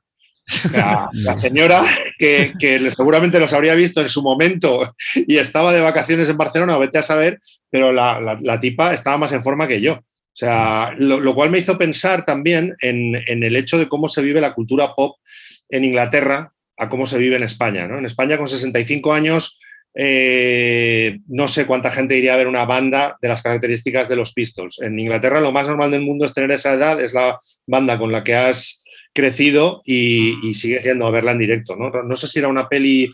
Eh, había una peli inglesa también que un chaval, para joder a su padre, le metía en el microondas los singles de los Pistols, porque era como la forma de joderlo al máximo. ¿no? Eh, cuando, ¿Aquí qué serían? Los de Mocedades, los de Víctor Manuel. Ah, claro, es que, la, es que la historia pop que tienen los ingleses, pues no la tenemos nosotros. ¿Para qué nos vamos a engañar? O igual en una reunión de Cortatu veríamos alguna señora ya de esa edad haciendo poco. ¿eh? Puede ser. Creo que empezaba en aquella gira, si mal no recuerdo, con Pretty Vacant. O sea, que es que ya, claro, aquello, la primera en, en la frente. La del 96 era Bodies, aquello sí, que me acuerdo. Yo esto, bueno, estuve contigo en, en Finsbury. Aquello fue, la, fue increíble. Sí, o sea. lo que pasa, yo lo pasé fatal porque íbamos acreditados por Popular 1 y iba con Fotopass, tenía que hacer las Ah, fotos. sí, Hostia, esto no me acuerdo.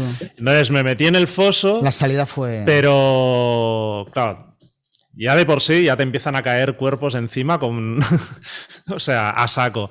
Pues que encima, justo antes de entrar en el foso, nos habían dicho que después de las tres primeras canciones nos largaban afuera del recinto. Y yo dije, no, o sea, yo no me voy a ir. Y entonces, eh, nada, hice las eh, fotos de- del primer tema y me largué como si ya me fuera y me metí dentro. Pero con mi responsabilidad de sacar fotos del concierto, me metí dentro del público intentando llegar a primera fila para seguir haciendo fotos. Claro, me machacaron por todos lados. o sea, y- Eh, Fue la salida, lo Fue- recuerdo como humo. Yo estaba bastante adelante Sí, sí. también, un momento aquello, bueno, rollo juliganismo en estado Sí, puro. sí, o sea, sí, la sí. gente se volvió loca. Realmente había. Hombre, fue un gran acontecimiento aquella vuelta de los Pistols. Y creo que estuvo muy bien, Uriol, tú lo has dicho. Que volvieran, volvieran de aquella manera, Roten diciendo que era por la pasta, que era algo tan políticamente incorrecto decir, nadie lo había dicho hasta entonces, Sí. ¿no? Que, y aparte es que estaban... en el fondo eran más honestos que nadie. Que nadie, claro, Claro. o sea, realmente fue eso. Y es que aún estaban muy en forma, de hecho, en aquella. Bueno, en el Summer Case, que era 10 años después también, ¿eh? Ojo. Que Bueno, aquel es que en el Summer Case, el Summer Case, yo recuerdo que en el BIS salieron sal- y, y Rotten dijo, ¿os acordáis de los eh, viejos hippies apestosos? Y claro, toda la gente dijo, ah, eh, vamos, a, vamos a ser colegas de Rotten, ¿no? Ah, y tal. Y entonces dice, pues algunos molaban. Hicieron una versión de Hawkwind. Y dejaron, a, y dejaron a todo el mundo, y dejaron a todo el mundo a cuadros. O sea, es otra rotenada de estas que dices para quitarse el sombrero, vamos. Bueno, a ver, Rotten era un gran fan de Khan, por ejemplo. Claro. En la época ya. O sea, el tío le flipa el crowd rock. Bueno, pues vamos con la pregunta final, que sería, ¿fueron The Sex Pistols el gran timo del rock and roll? Uriol. Sí, gracias. O sea, sí, y me parecen maravillosos por eso. O sea, creo que el, el rock and roll es un timo y ellos fueron el mejor de todos. Un timo maravilloso que me encanta, pero un timo. Y ellos fueron el timo perfecto. O sea, ole tú. Eduardo. Yo voy a hacer un, yo voy a hacer un, un mensajito de WhatsApp debajo del de Oriol que pone más uno. Y un emoticono aplaudiendo, ¿no? Suscribo, suscribo hasta los silencios. Es como un a robar carteras, pero con, con- con- con gracia, ¿no? ¿Tú también época, lo ¿no? crees, Mauricio, que fueron el gran timo del rock and roll? Sí, sí, sí, sí, sí, sí. Y, eh, eh, y esta conversación la he tenido más de una vez, hasta hace poco también con un, un compañero de trabajo. Y sí, sí, yo creo que sí, sí, sí. Es que de hecho el que crea que el que crea que no lo fueron es al que han timado. Hostia, esta es buena, Oriol. Claro. ¿Tú, Jordi? Tengo, es que es una... re- No, no, no, no porque me antiguo. O sea, soy muy consciente de, de todo, pero realmente, joder, es tan grande lo que dejaron que no lo considero un timo en el sentido estricto de timo de... No, un timo es que tú pagas o, o sí, o, digamos, pagas por algo y recibes mucho menos. Y en su caso, no. O sea, yo siento que he recibido muchísimo en los Sex Pistols. Por lo tanto, a nivel personal, no siento que me hayan timado, aunque igual desde su perspectiva la hayan hecho. Así que diría que no. Diría que no. ¿Tú, Richard? Pues estoy un poco contigo. O sea, el concepto que dice Uriol o, bueno, el más uno de Eduardo, estoy muy de acuerdo, ¿no? O sea, creció para ser tal y la historia en sí. Pero es que yo creo que queriendo ser un timo, acabaron no siéndolo precisamente por eso, ¿no? Por, por el hecho de, de que quedó un pozo mucho más, yo creo, de lo que nadie puede imaginar. Es que en ellos mismos, ¿no? Entonces ahí es donde está un poco la, la magia, es que no sé, utilizar la palabra esa con los pistols queda un poco, ¿no? Eh, hortera. Pero sí que es verdad que fue una historia creada con esa, yo creo, sobre todo por McLaren, ¿no? Pero que al final hubo mucho más de lo que. Hasta los retornos, que sí que tiene una parte de timo, pero es que lo hicieron con dignidad, ¿no? Igual si hubieran vuelto, o sea, tenían todos los números para que hubiera destruido la leyenda y lo único que hicieron los retornos fue agrandar un poco su, Hmm. su legado, algo que no suele pasar con los retornos, ¿no? En general. Y de hecho, el vídeo aquel de que hay el There Will Be Another England, ¿no? Que, hostia, es que aquella imagen, no sé si habéis visto ese vídeo, que es del Brixton Academy, de la última gira. Hostia, y el plano inicial se ve cómo se levanta el telón de fondo, o sea, la- la digamos lo que es la persiana de lo que es la sala y se les ve entrar desde la calle, ¿no? Y cómo van entrando desde la calle al escenario, ¿no? Supongo que era la puerta de detrás del Brixton Academy, ¿no? O sea, hasta en esos momentos supieron captar tanta esencia de, de- de muchas cosas. Así que sí fueron un timo, pero, pero no, no al final. Un, ¿no? buen timo. Pero bueno, creo que, que- sea, viva los Pistols, ¿eh? Yo creo que aquí la diferencia es que Richard y Jordi cre- creéis en el rock and roll y Oriol, Oriol y yo creemos menos. Eso, eso es evidente, eso Ya. es evidente. Aunque te sorprendería lo poco, ro- o sea, Uriol lo sabe, lo crítico que soy con el rock and roll a día de hoy, pero sí que creo que, que sí que realmente hubo algo ahí que, que, fu- que fue más allá de un timo, pero... Yo apu- apu- apunto solo una cosita. Eh, el siguiente podcast debería ser ¿Es el rock and roll un timo? Ahí lo, de- ahí lo dejo, la liamos pardísima, ¿eh? Bueno, eso cuando hagamos la décima temporada, igual, en plan también de soltar el micro al final, pues igual te invitamos y dirás la Nos última. hemos puntilla. engañado, placa. Nos hemos engañado. Exacto. Bueno, A mí lo que me duele- pues... A mí Di, lo que me Mauricio. duele es que his- históricamente, pues que mucha gente no ve más allá de los Sex Pistols como escena punk, que, había miles, por no decir millones de grupos, miles de grupos en todo el mundo, que ya sea imitación o con unas coordenadas parecidas, estaban y están todavía dando mucha cancha y haciendo cosas muy interesantes. Eso Y también. Me, me duele que es como que se centra como que ha quedado como si es este grupo, ¿no? Y, y ha quedado claro pues que, que sigue habiendo gente muy, muy interesante, por suerte. De todas maneras, supongo que gusta quita- también, ¿no? quita lo que han hecho, ¿eh? Que la serie Perdón. la produzca Disney también tiene un punto de muy pistol todo, ¿eh? También, o Es el sea, triunfo final, es el es triunfo final. un poco, ¿eh? Descarado, o sea, que eso. Eh, fueron ellos que mataron a Bambi. A Bambi, finalmente, tío, descarado. Bueno, pues oye, muchas gracias. De nuevo ha sido genial teneros. Eh, ya nos inventaremos algo para hacer juntos la temporada que viene, supongo. Sí. Y nada, pues hasta la próxima. ¿De acuerdo? Gracias. Muchas y gracias. Un chicos. placer. Buen Nos verano. vemos pronto. Buen verano. Hasta luego. Adeu. Hasta luego. Adeu. Oído, visto, leído. Pues vamos con las recomendaciones de oído, visto, leído. Richard. Pues en oído voy a hablar de, bueno, voy a hacer un pequeño homenaje a Alex John Such, que es el bajista de Bon Jovi. Más que nada que falleció, bueno, el primer el bajista original, pero bueno, original que grabó todos los discos como más famosos o míticos de la banda. Que bueno, es un poco esa clase de personajes de que nunca están en primera fila, pero que al final representan mucho más de lo que parece para, para mucha gente o muchos fans de, de la banda, ¿no? De hecho, pues siempre hay como ese punto de que todo el mundo parece que respeta ya esa primera etapa de Bon Jovi, aunque odien lo que es el grupo hoy en día, ¿no? Y Alex John Such fue, fue una parte muy fundamental de eso.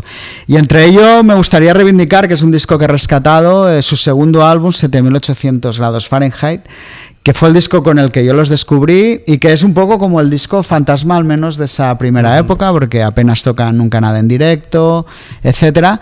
Pero que me parece un disco muy digno. Es casi un disco de ahorro, es su disco como más cercano, yo que sé, a una banda como Journeys y para encontrar un paralelismo, pero que realmente tiene canciones muy buenas que, que no sé muy bien por qué el grupo nunca ha acabado de, de explotar. Quizá le recuerdo una época en que la banda parecía que no iba a ningún lado, porque era así, aunque ahora se intente disfrazar la historia, hasta que llegó Slippery When Wet, pero que realmente me lo he puesto después de mucho tiempo y me ha parecido un, un disco muy bueno.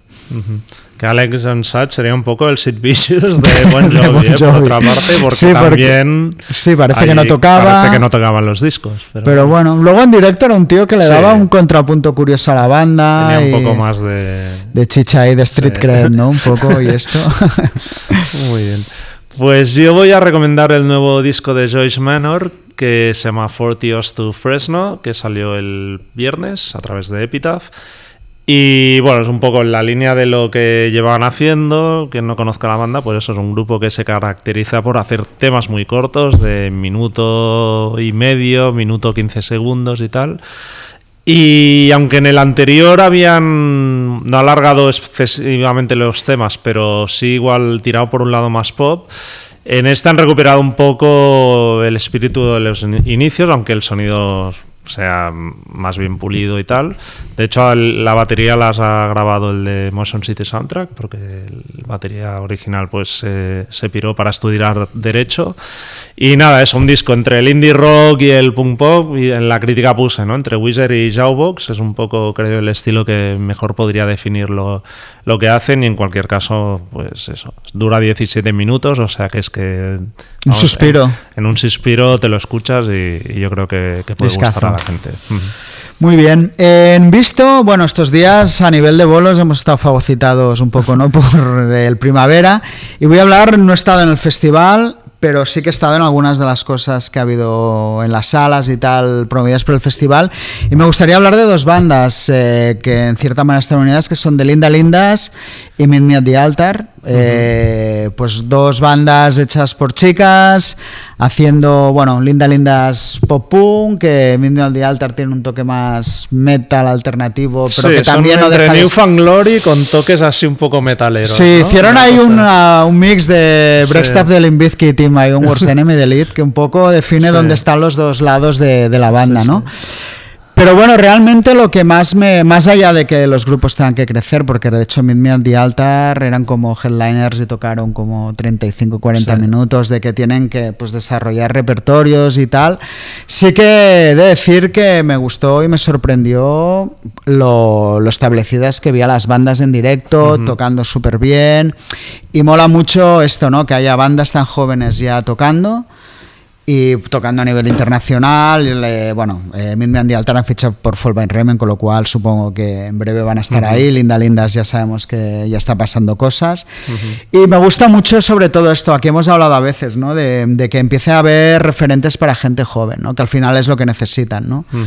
Porque si un chaval de 14, 15, 16 años ve a New Glory nos puede molar mucho, pero entiendo que, que no se identifique. Y aquí, en cambio, creo que, que sirve mucho el hecho de que sean chicas, pero creo que va más allá de esto, ¿no? Más también mola mucho el rollo the Altar, cómo juegan Supernatural con todo el rollo queer que llevan ellas. No sé, es como muy interesante que, que pasen o que estén saliendo bandas así, que sean bandas con mucho que decir, que realmente hay algo detrás, o sea, grupos que en directo defienden perfectamente sus temas. Y bueno, me, me gustó mucho verlas y verlos en un momento de, como de nacimiento casi, ¿no? Y creo Sí. que ha estado bien. No, que- y al final, ¿qué es eso? Que, o sea, sobre todo en el caso de Linda Lindas, que hacen algo súper clásico de punk. Pero yo creo el simple hecho de ver eso, chavalas de 15, 14 años tocando instrumentos y pasando eso bien es lo que puede hacer que, que anime a otra gente a hacerlo. La verdad es que me, me gustaron mucho las dos. Yo he visto, sí que quería comentar algún bolo del Primavera. Quizá de lo que más me. Bueno, de lo que tenía más curiosidad por ver y, y al final de lo que casi más me gustó fueron The Armed, que es el grupo este como Fantasma, que en el disco pues ha participado un montón de gente. Creo que, que el disco lo había comentado en, en el podcast también, ¿no? Y la verdad es que no sabía en directo muy bien quién coño iba a tocar o no. Y flipé bastante porque, bueno, primero que parece que esté hecho por un casting de culturistas. O sea, son todos increíblemente mazas, pero como si fueran, sí, eso, un, casting de culturistas que saben tocar instrumentos. Pero sobre todo había un- uno de los guitarras que además canta varios temas, que era rollo Jason Momoa este, pero incluso más alto. O sea, se bajó al público, lo tuvimos allá al lado un momento en el, en el Mosh cantando y tal, y era un- una brutalidad de pavo. Pues que aparte el grupo, o sea, suenan...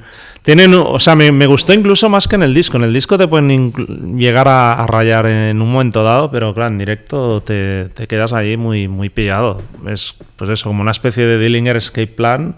¿Pero hay algún punto paródico o no? Todo. Todo. Pero, Pero, a la queriendo vez- serlo, o sea, has jugado Hombre, es tan eso. exagerado que yo creo que hay un punto, sí, de parodia, pero le meten tantas ganas que te acabas metiendo Mm. en el bolo. Pero sí que es, o sea, aparte van cambiando todo el rato como de instrumentos, entra un bajista, luego otro.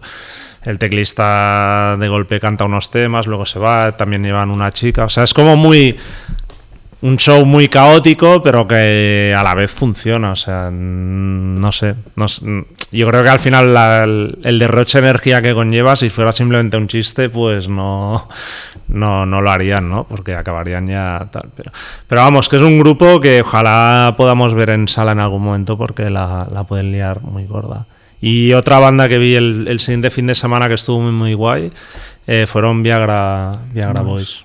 Fue, fue muy chulo el bolo. Aunque estaba, tenían el escenario prácticamente a oscuras, a ellos se les veía poco, pero hostia, estuvieron muy, muy guay. El punto ese, un poco entre The Hives y Idols, pues creo que, que funcionaron muy bien y de hecho a la gente le, le mola mucho el bolo. Muy bien. Y he leído, voy a hablar de un libro que me regalaste tú o bueno, los amigos para ahora mi cumple, que me ha gustado mucho, que se llama Autónomos, eh, con el subtítulo de Guía Ilustrada para ser tu jefe, tachado jefe, esclavo. Y está bueno, es, es un libro ilustrado con algo de texto de, hecho por Alex Martínez Vidal. Y como el título indica, pues habla del mundo de los autónomos y es súper divertido, ¿no? Habla de, bueno, de una manera muy, pues esto, muy divertida, muy irónica de todo lo que supone ser autónomo en estos tiempos. Pero lo que me gusta es que lo habla desde un punto de vista que sabe, bueno, es aquello de haber escogido muerte, ¿no? De que a pesar de todo, reivindica la vida del autónomo porque es una vida mucho más, más libre o que como mínimo la alternativa a ser autónomo es, es peor, ¿no? Y realmente es que el libro tiene muchísima gracia y viñetas alucinantes y los textos que va dejando, que son como pequeñas píldoras, está muy bien. Eh, la editorial es, eh, que no lo he visto, Bridge. eh, y esto, repito, Ale, Autónomos de Alex Martínez Vidal, realmente recomendable. Muy bien. Y yo quería comentar, bueno, por un lado recomendar que como no hicimos podcast la semana pasada, que la portada digital de este mes era una entrevista con Greg Puciato, que saca disco en solitario, que está, está muy guay la entrevista. Y, pero quería comentar de, de leído el foro de la Azquena, que entré, porque esta semana... No me he metido a oírlo. Colgué, sí, Ayer me lo comentaron. Colgué la, la reseña de- del concierto Hot Chili Peppers y tal. Y de golpe alguien me comentó, hostia, se está metiendo contigo a saco en el foro, que nunca, bueno, nu- nunca entro en foros, la verdad. Pero bueno, dijo, voy, voy a mirar a ver qué Claro, se hombre, dice, qué ¿no? menos.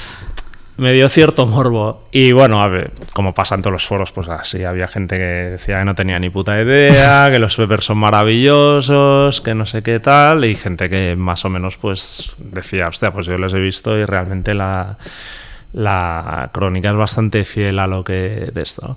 Pero bueno, lo que me hizo como más, más gracia es que al final que quizá todos hemos sido así un poco de jóvenes, pero me da la sensación que está en ese foro tampoco es que se... Y por referencias que hacían que tampoco deben ser chavales de 20 años, sino que deben ser de 40 o más incluso, ¿no? El rollo de tomarte tan en serio la opinión de otra persona, en plan, primero que, bueno, sospecho que algunos de los que opinan no estuvieron en el bolo, como mínimo el de Barcelona, ¿no? Con lo cual, si tú no lo has visto, mm, que no sé, ya está. Y luego al final es lo de siempre, o sea, es que es mi opinión y punto, ya está. Y ni tengo, o sea, no, no iba con la, no sé, la gente que me pueda haber seguido, leído, sabe que no voy a los conciertos en plan como ha habido igual en otras épocas críticos que se iban ahí a, a machacar a un grupo. O sea, yo siempre voy, joder, ya que voy, voy con la esperanza de ver un buen concierto, ¿no? Si me decepcionan, pues lo digo, y creo que es Y más con este honesto. se iba con algo de ganas de redención. Sí, o sea, es que precisamente el disco me había más o menos gustado, o sea, era como en plan, va, esta vez sí, puede que mole. Y no, me pasa un poco lo mismo de siempre. Pero vamos, que en general creo que la gente no, no debería tomarse tan a la... ¿no? Tan, A pecho ya. tan a pecho estas cosas.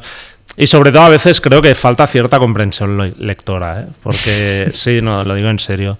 Porque hay alguna referencia de cosas que he dicho en otras críticas y tal, que la gente, o sea, lo interpreta totalmente al revés de lo que pone en el texto. O sea, que revisen los textos y no hablen así de memoria de cosas, porque al final, pues la cagan. Pero bueno. El buen mundo de los foros. Pero me, me pasé un rato divertido. Ya, ¿eh? lo tengo que ver, ¿eh? Me lo comentaron. No sabía nada, ¿eh? Me enteré hace dos días Sí, de sí. esto. Sí, sí. Bueno, Pues nada, hasta la semana que viene. muy bien. Adiós.